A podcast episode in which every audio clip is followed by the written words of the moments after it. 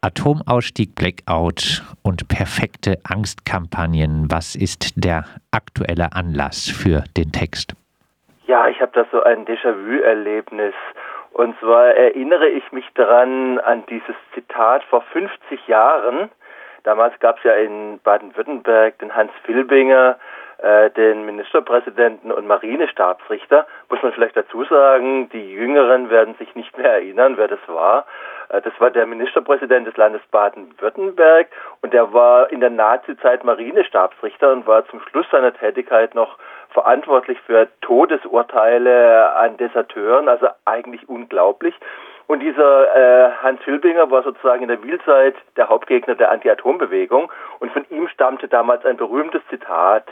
Wenn das Atomkraftwerk Wiel nicht gebaut wird, gehen in Baden-Württemberg die Lichter aus, sagte er 1975. Und wie war es dann? Einige Wochen später ging tatsächlich das Licht aus und zwar nur für einige Stunden während eines Fußball-Länderspiels. Das war so ein kleiner inszenierter Blackout und an den erinnere ich mich im Moment aktuell. Denn im Moment höre ich überall, wenn ich ins Internet schaue und gebe da Atomausstieg ein oder wenn ich in äh, rechte Medien schaue oder so, dann steht da überall, wenn die letzten drei deutschen Atomkraftwerke abgeschaltet werden, dann gehen in Deutschland die Lichter aus. So drohen die atomar fossilen Seilschaften heute. Also die Zeiten ändern sich, aber die perfekt organisierten und immer noch wirksamen Angstkampagnen, die bleiben blicken wir dann äh, noch einmal ausführlicher äh, zurück. Du hast gesagt, äh, du gehst im äh, Artikel äh, und denkst an den Widerstand gegen das AKW Wiel. Auch Radio Dreikland ist ja aus dieser Bewegung entstanden. Ähm, auf der Gegenseite, du hast es jetzt schon gesagt, äh, gibt es oder gab es äh, Angstkampagnen. Äh, du hast jetzt äh, Hans Filbinger erwähnt. Eine Aussage von einem Ministerpräsident äh, gibt noch äh, keine ganze Kampagne, vielleicht noch ein bisschen ausführlicher. Wie sah äh, diese Angstkampagne damals aus? Also wie gesagt, diese Wiel-Geschichte, die war ja so am Ende dieser Aufbruchsphase, dieser absolut unkritischen Aufbruchsphase, wo die Kamine rauchten, wo Kinder am Säudergrub litten, wo, wo ein un, un absoluter Fortschrittsglaube herrschte. Und dann war die Industrie äh, erstaunt, dass wir damals das Atomkraftwerk in Wiel verhinderten und dass wir das Bleichemiewerk in Markolsheim verhindert hatten. Und dann hat im Prinzip die, das, die Badenwerk AG, das war die, der Vorläufer der ENBW, hat die Hamburger Werbeagentur Streves beauftragt, Verfahrensstrategien zu entwickeln, um eine zügige Überwindung des Widerstands in der Bevölkerung zu garantieren. Und die haben dann äh, verschiedene Taktiken vorgeschlagen. Ich lese die einfach mal vor. Das sind jetzt also 50 Jahre alte Taktiken, aber die Hörerinnen und Hörer, denen werden sie seltsam vertraut vorkommen. Also wenn man Atomkraftwerke bauen will, äh, dann muss man die folgenden Taktiken anwenden. Eine Negativtaktik, die Dramatisierung aller Probleme, die durch den Nichtbau von Kernkraftwerken entstehen, die Ängste der Gegenwart durch die Ängste der Zukunft überdecken die Verschleierungstaktik, das Herunterspielen der Probleme, die im Zusammenhang mit Kernkraftwerken der Bevölkerung auftauchen, die Ängste durch Verfremdung der Probleme verdrängen, die Verschönerungstaktik, einseitige positive Informationen über alle Fragen der Kernenergie, die Ängste einfach negieren und ein positives Bild aufbauen. Und Genau das Gleiche erleben wir heute. Das Gleiche erleben wir heute. Es gibt vielleicht einen wesentlichen Unterschied zu damals in diesen alten Konflikten, das waren noch die klassischen Konflikte zwischen Umweltschützenden und zwischen Konzernen. Also es war ein Streit zwischen der Bürgerinitiativbewegung, der Umweltbewegung und der, dem Badenwerk. Heute treten die Konzerne nicht mehr selber direkt erkennbar auf, sondern sie schicken ihre Vorfeldorganisationen. Sie schicken äh, scheingrüne Umweltinitiativen, äh, die Atomlobby hat äh, Organisationen gegründet, die scheinbar klimafreundlich sind und das nennt man Greenscamming. Greenscamming ist so eine alte PR-Technik, ein, bei der umweltfreundlich klingende Namen und Bezeichnungen für Organisationen und Produkte ausgewählt werden, die nicht umwelt- und klimafreundlich sind. Also wie gesagt, früher haben wir direkt mit den Konzernen gestritten, heute streiten wir mit ihren Vorfeldorganisationen und die kommen eher so aus dem rechtslibertären Spektrum heraus. Klimawandelleugner und ähnliche. Kannst du ein paar solcher Vorfeldorganisationen nennen? Da gibt es relativ viele. Da gibt es eine Nuclear Pride Coalition. Also ich habe viel, relativ viel dazu gearbeitet. Da gibt es Organisationen, die sich als äh, die sich als Klimaschützende tarnen und die in Wirklichkeit aber Lobbyorganisationen der, der Atomenergie sind. Also wie gesagt, äh, die Nuclear Pride Coalition, also eine Atomstolzkoalition, die steckt da dahinter und die gibt es in ganz, ganz, die gibt's in ganz, ganz vielen Ländern. Äh, Im Moment gibt es beispielsweise in der Schweiz eine Kampagne für äh, neue Atomkraftwerke auch zukünftig und äh, da hat äh, der Infosperber gerade aufgedeckt, dass da eine dieser scheinbar grünen Organisationen von einem Schweizer Millionär unterstützt wird und auch die setzen auf so eine Blackout-Angstkampagne. Also diese Kampagne vor, diese Angst vor dem Blackout wird überall geschürt. Und wenn man da im Internet nachschaut, gibt da Blackout ein, dann findet man Internetseiten, die auch Blackout heißen, damit sie auch ganz oben gefunden werden. Und da stecken relativ viele solcher TAN-Organisationen dahinter. Du sagst also, diese Angstkampagnen äh, von äh, früher sind auch äh, jetzt noch aktuell und nennst dann drei Ängste. Du hast jetzt äh, schon angesprochen, die Blackout-Angst. Jetzt gibt es ja immer mal wieder äh, doch äh, Stromausfälle, äh, wenn das Ganze äh, dann doch nicht mehr so richtig äh, gut mit der Energiezufuhr aus Russland klappt, ist diese Blackout-Angst nicht doch ein bisschen berechtigt?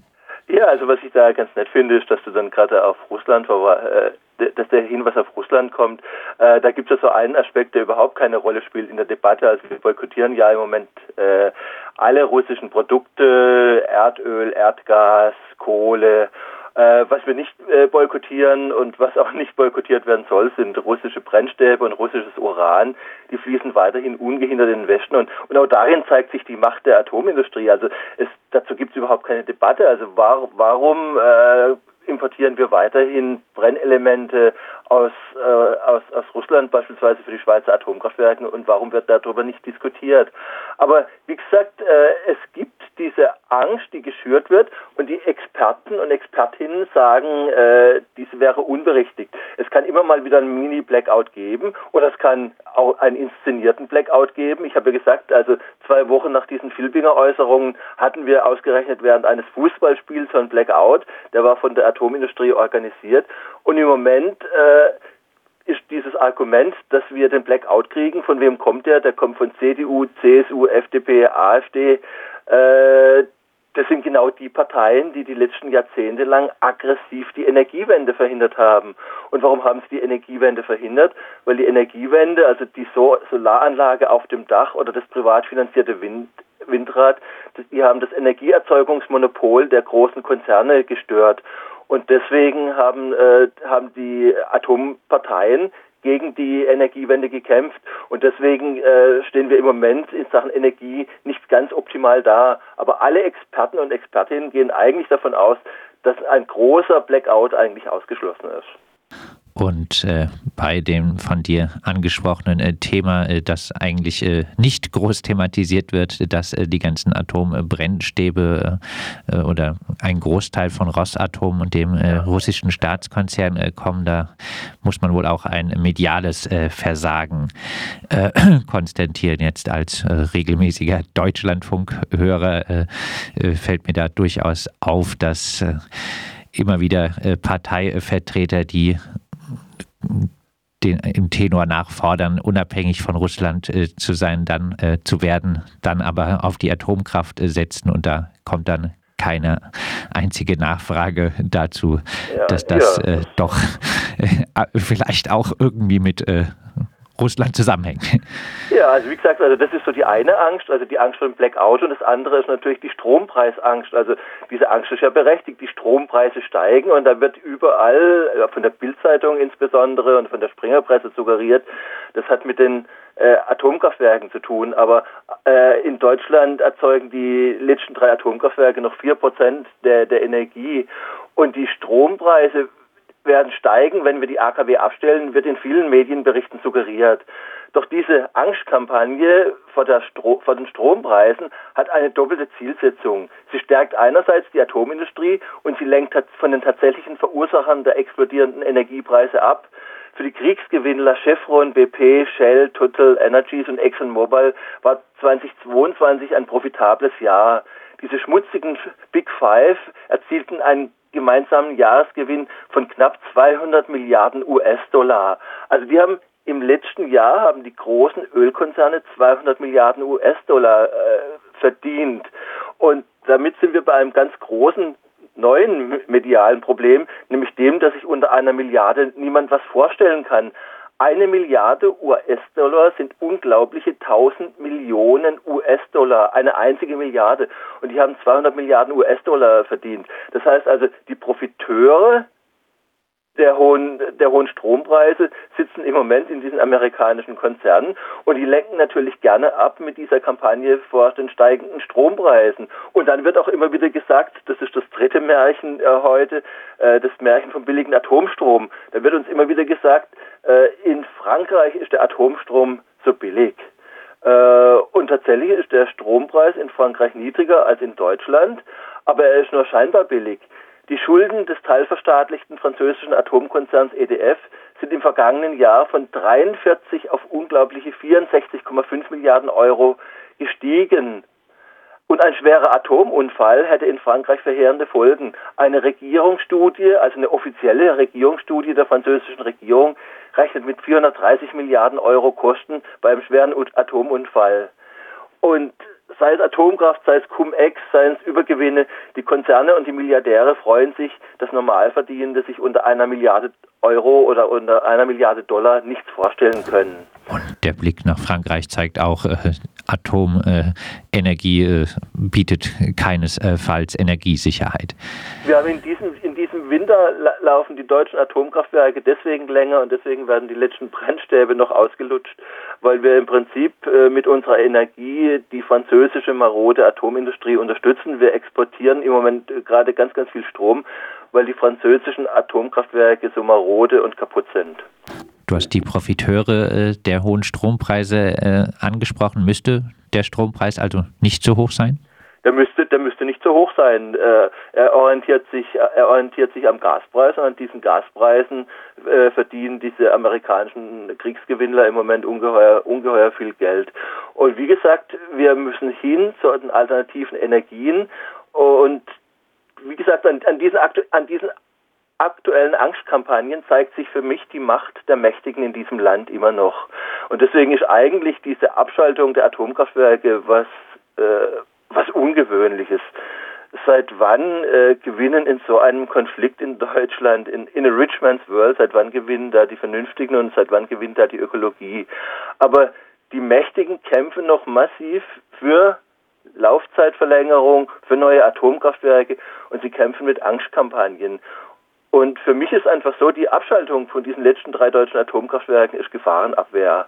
Und der Kampf für der Kampf gegen die Atomkraft, an dem ich jetzt bald 50 Jahre beteiligt bin, war immer auch ein Kampf für Demokratie und für eine umwelt- und menschenfreundliche Energieversorgung. Äh, und wie gesagt, also ich hoffe, dass wir jetzt die Kisten abgestellt kriegen und dann ist der Kampf noch lange nicht zu Ende. Dann müssen wir tatsächlich uns noch verstärkt dem Klimawandel zuwenden und dem Kampf für die erneuerbaren Energien. Und da stoßen wir wieder auf die Macht der Konzerne, deren Energieerzeugungsmonopol gebrochen wird und die deswegen sozusagen gegen die Energiewende immer noch kämpfen.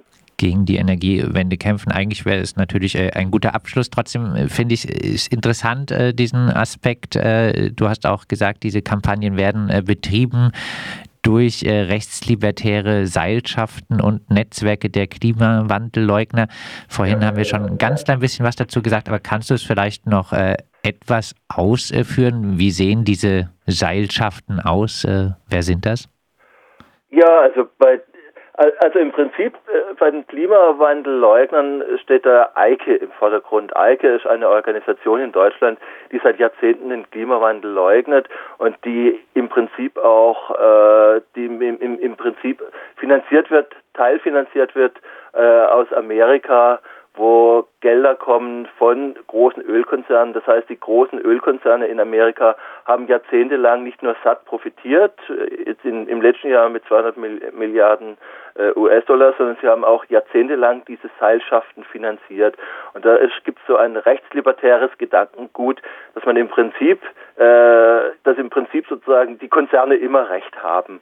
Und dass man da nichts dagegen machen soll. Und was ich im Moment in dieser jetzigen Phase gerade sehe, ist, dass es, äh, dass es insbesondere die Gruppen für Atomenergie kämpfen und den Klimawandel leugnen, die so eine ja, die einfach weitermachen wollen. Die sagen, wir brauchen die Atomkraft, wir brauchen die Gentechnik, wir brauchen diese neuen Technologien, um einfach weitermachen zu können, ohne Tempolimit, ohne Einschränkungen äh, beim Rohstoffverbrauch, diese weiter so Technologie. Wir leben in einer Zeit, die mich ein bisschen erinnert an das Ende des letzten großen Weltkriegs. Damals wurde den Deutschen erzählt, äh, wir Deutschen können den Krieg gewinnen, weil wir Wunderwaffen haben. Mit diesen Wunderwaffen werden wir den Krieg äh, werden wir den Zweiten Weltkrieg gewinnen. Und heute gibt es im Prinzip eine ähnliche Ideologie, dass gesagt wird, wir können, wir führen so einen Krieg gegen die Natur und gegen die Umwelt. Wir haben eine Artenausrottung, wir haben eine Klimakatastrophe, aber wir können diesen Krieg gewinnen mit Hilfe von Technik. Und diese Idee wird im Moment ganz, ganz stark äh, nach außen getragen von rechtslibertären Netzwerken. Und das ist sozusagen die große Auseinandersetzung der Umweltbewegung mit diesen Kräften. Wir haben eine Technik, wir haben, eine, wir haben auch eine gute Technik, wir hätten die Möglichkeit, ein gutes Leben zu führen, aber wir müssen weg von der Verschwendung, von Rohstoffverbrauch, wir müssen den Klimawandel stoppen, wir müssen äh, die Artenausrottung stoppen. Und dafür können wir uns nicht an Vorbildern orientieren, die Megajachten äh, fahren und die ihren Urlaub im Weltraum verbringen. Das ist die Ideologie des Weitersos und darauf und deswegen setzen manche immer noch ganz massiv auf Atomenergie. Davon müssen wir weg. Für dieses äh, Weiterso hast du jetzt äh, auch äh, vorhin äh, einige Parteien genannt. Ist es aber nicht so, dass äh, dieses äh, Weiter-so-Denken mittlerweile auch ähm, von den Grünen vorangetrieben wird? Zum Beispiel, wenn Robert Habeck von den, der Idee des, der CO2-Speicher redet, also weiter so, wir können irgendwann sowieso schaffen, das ganze CO2, was wir jetzt äh, verbrauchen, im Boden zu speichern? Ist das nicht genau äh, dieses äh, weiter so?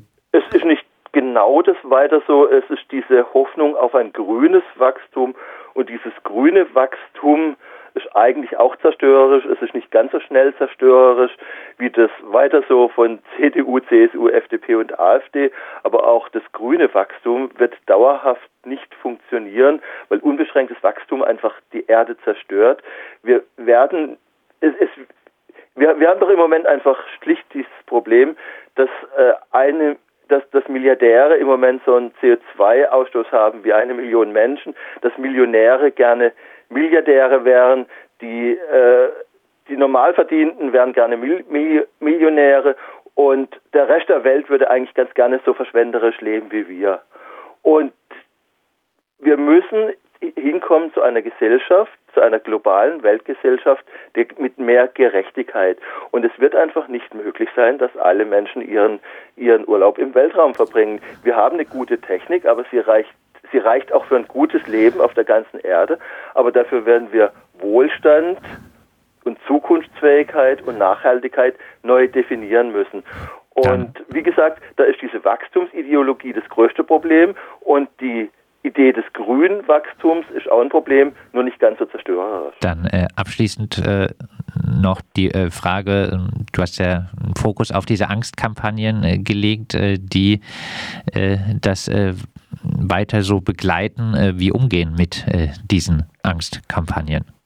Wie wir, reagieren? Wir, wir, wir, wir, müssen das, wir müssen das aufzeigen. Also beispielsweise diese Berichte in Radio Dreigland ist ein Teil davon wir müssen was entgegensetzen. Und ich sehe da auch wieder einen großen Unterschied vor, vor 50 Jahren. Vor 50 Jahren war es einfach so, da kam dieses Zitat von Filbinger, wenn Wiel nicht gebaut wird, da gehen die Lichter aus. Dann kam dieses Fußball-Länderspiel und da gingen die Lichter aus. Und da war der Zorn groß, aber der Zorn war groß auf das Badenwerk und auf die Landesregierung weil die Menschen am Kaiserstuhl und in Südbaden, die haben diesen, diese Zusammenhänge erkannt. Wenn es heute einen inszenierten Blackout gäbe oder sowas, dann würde sich die organisierte Wut eher gegen die jetzt Regierenden richten und gegen die Umweltbewegung, weil die Kampagnen der anderen Seite besser geworden sind. Sie sind mächtiger geworden, diese Angstkampagnen und diese Desinformationskampagnen. Und dem müssen wir was entgegensetzen. Und dieser dieses Gespräch, das wir jetzt heute am frühen Morgen führen, ist ein kleiner Versuch, dem was entgegenzusetzen. Das sagt Axel Meyer, langjähriger Geschäftsführer des BUND Südlicher Oberrhein. Wir haben mit ihm gesprochen über seinen Aufsatz Atomausstieg, Blackout und Angstkampagnen nachzulesen, ist er auf der Seite www.mitwelt.org.